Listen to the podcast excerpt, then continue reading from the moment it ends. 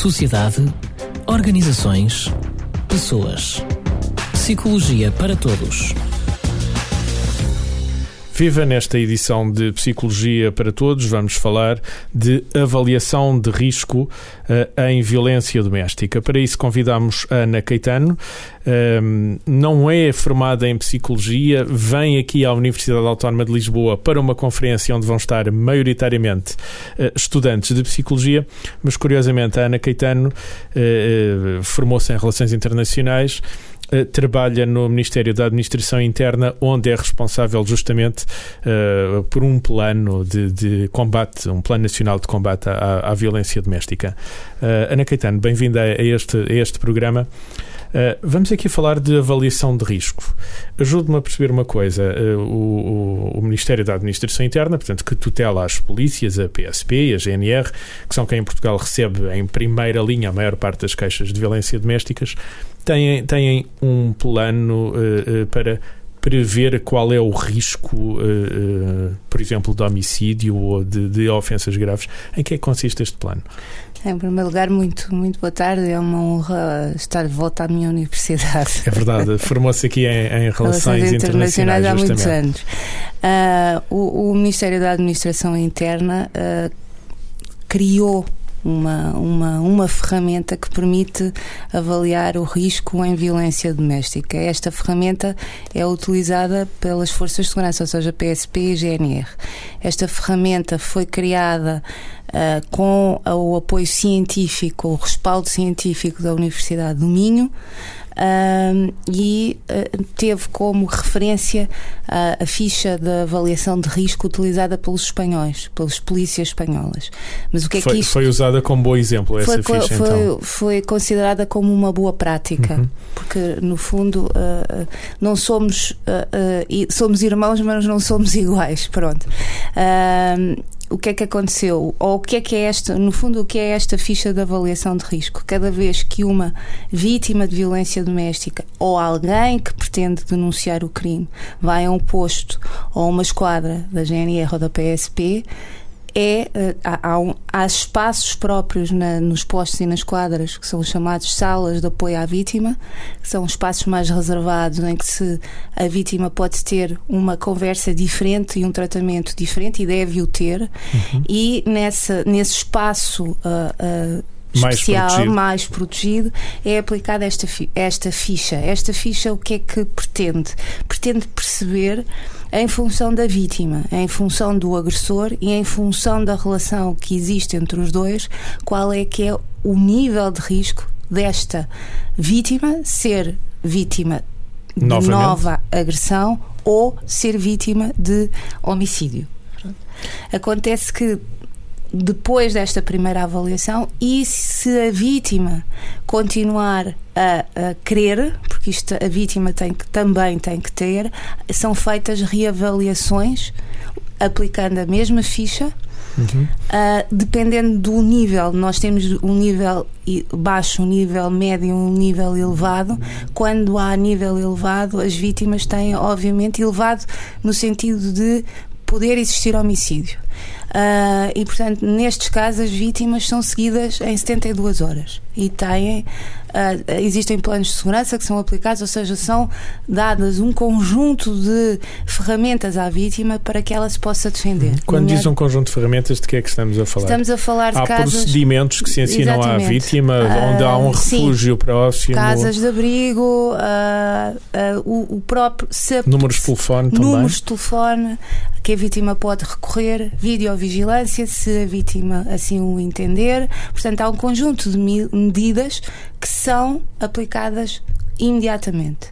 Uh, e esta ficha de avaliação é enviada pelas forças de segurança ao Ministério Público, porque se há uh, este, este, tipo de ocorrência em que há uhum. risco elevado, as, as, as forças de segurança Comunicam. enviam enviam para o Ministério Público. Portanto, o Ministério Público tem também acesso não só à investigação das forças de segurança, mas, a tal mas ficha também à tal ficha que descreve o risco ou classifica o risco uhum. daquela mulher. Pronto.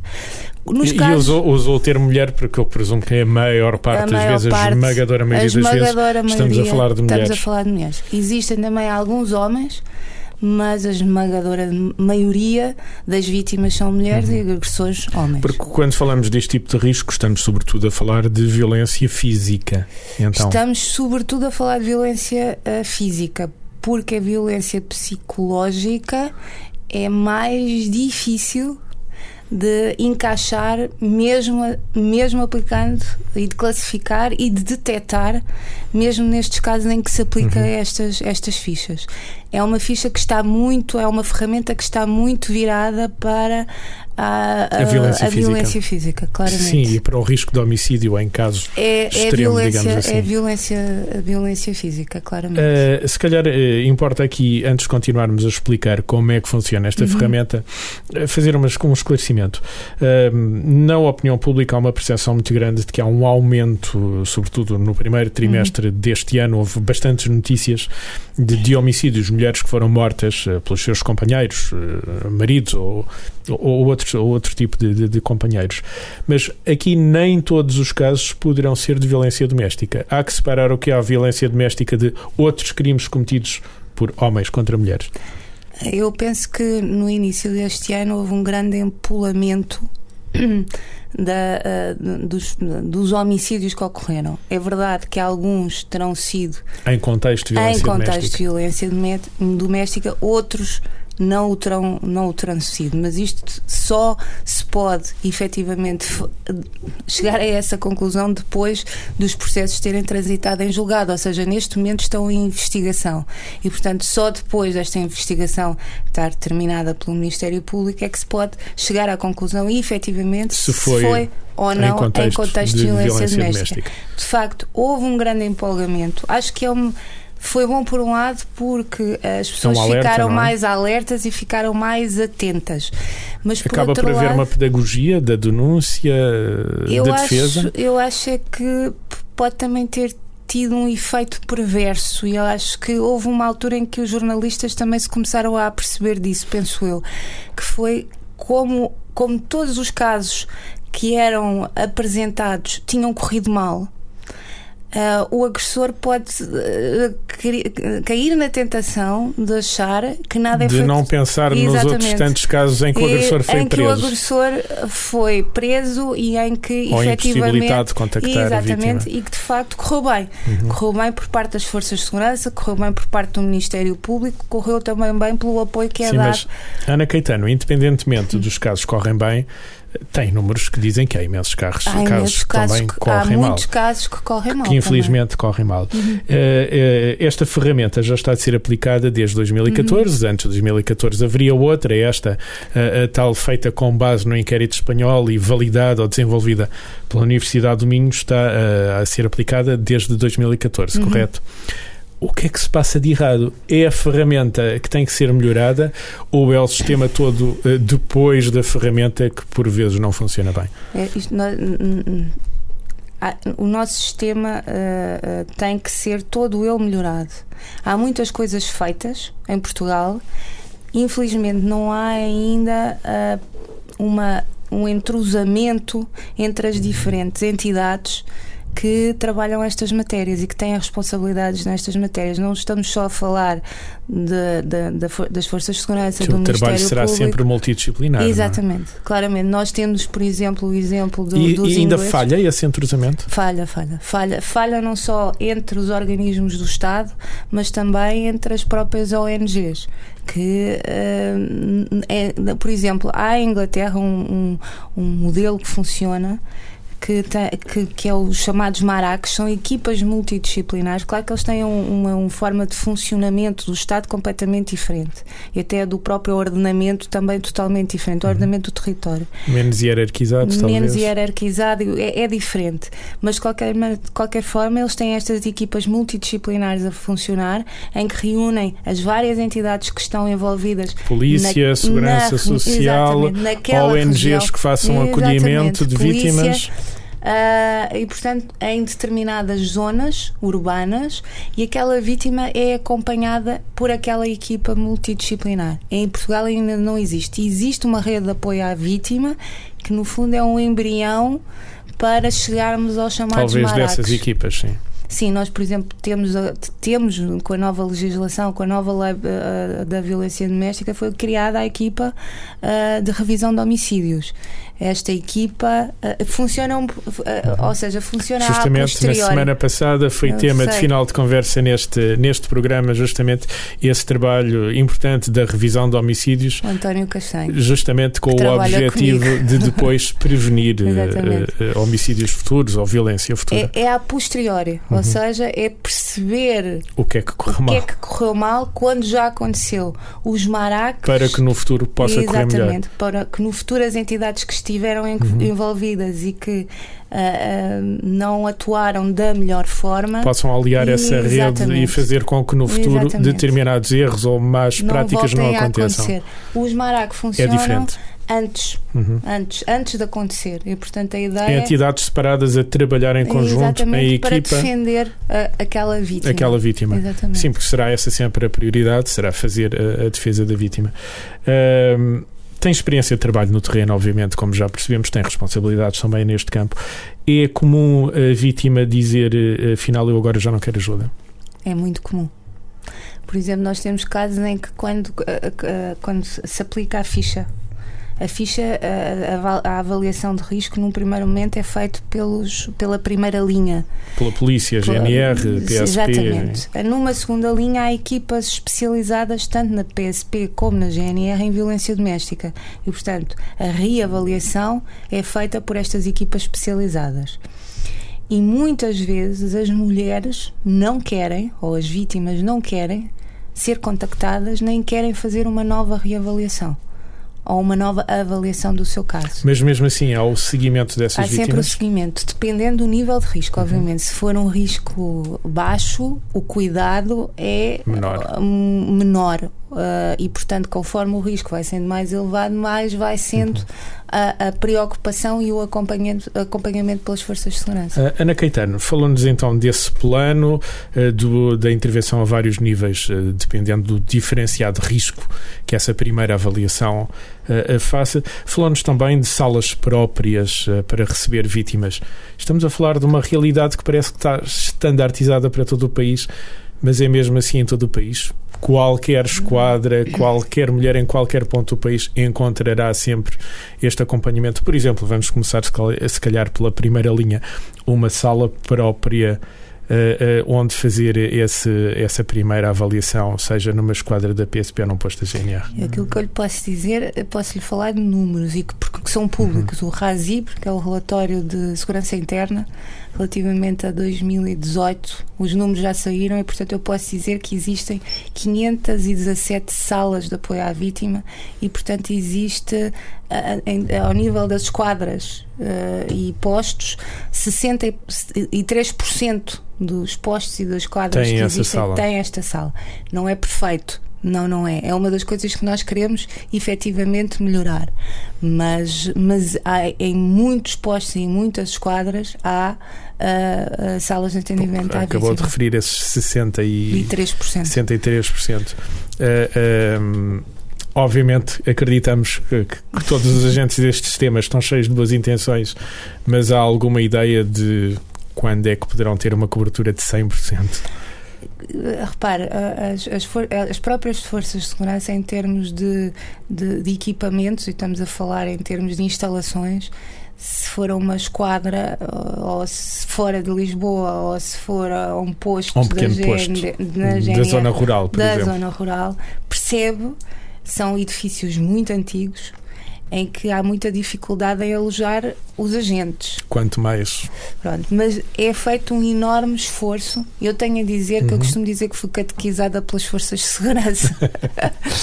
mas de facto as há, forças. Há esse esforço, pelo menos, mesmo quando as condições não sim, são sim, aquelas sim, que deveriam de existir. Sim, sim. as equipas, estas equipas especializadas só para violência doméstica são de facto uh, uh, têm formação e têm especialização para atender estas vítimas. E há um esforço enorme por parte das forças de segurança em dar formação a todo a, a todos os, os elementos que trabalham Uh, nas polícias, uhum. nomeadamente os oficiais têm, existe formação profissional e a nível do Instituto da Polícia existe que é uma, uma academia, portanto, um Instituto Superior, há um grande esforço na formação das, dos cadetes, dos futuros oficiais nestas matérias e cada vez há mais. E, e, obviamente que uh, uh, também é bom de ver que as forças de segurança são sempre os primeiros alvos a apontar quando alguma coisa corre. Falha.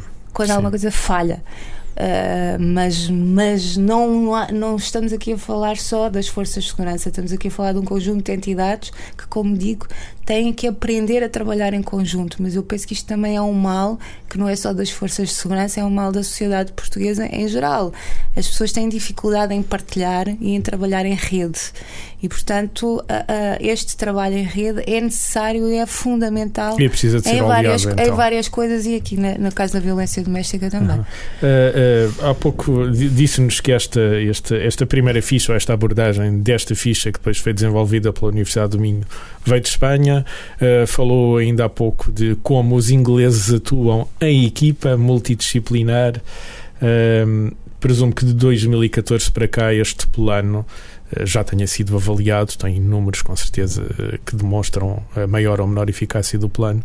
Uh, o que é que vai acontecer este plano daqui para a frente? Ele pode ser exemplo internacional? Uh, o que é que vai acontecer este plano? Bom, então, se calhar é melhor eu esclarecer. O plano contra a violência doméstica é uh, coordenado pela SIG, pela Comissão de Igualdade de Género.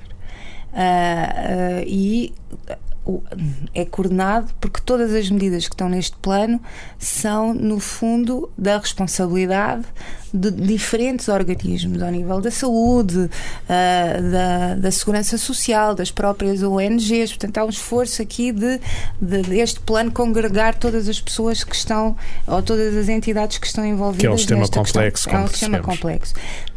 E a avaliação, quando a avaliação olhamos é concretamente feita. para a ferramenta da avaliação. Ah, da, da, estamos a falar uhum. da, da, ficha ou da, ficha, a ferramenta ficha? que faz a própria avaliação, porque será a ficha mais as pessoas, Pronto, não é? já, já, já, temos uma avaliação temos. feita a essa avaliação. Uh, nós fizemos em 2015, portanto a, ficha entrou em novembro de 2014 uh, em, em real em todo o território nacional e nós em 2015 fizemos uma primeira monitorização para tentar perceber uh, porque nós temos o, a, a Secretaria-Geral Uh, tem uma base de dados de violência doméstica em que, uh, em que toda a informação que entra nas forças de segurança é, uh, no fundo, canalizada para esta, para esta base de dados. Uhum. E, portanto, nós temos acesso também, sem termos números. acesso a dados pessoais, eu tenho que dizer isto. Sim, são uh, despersonalizados esses Completamente.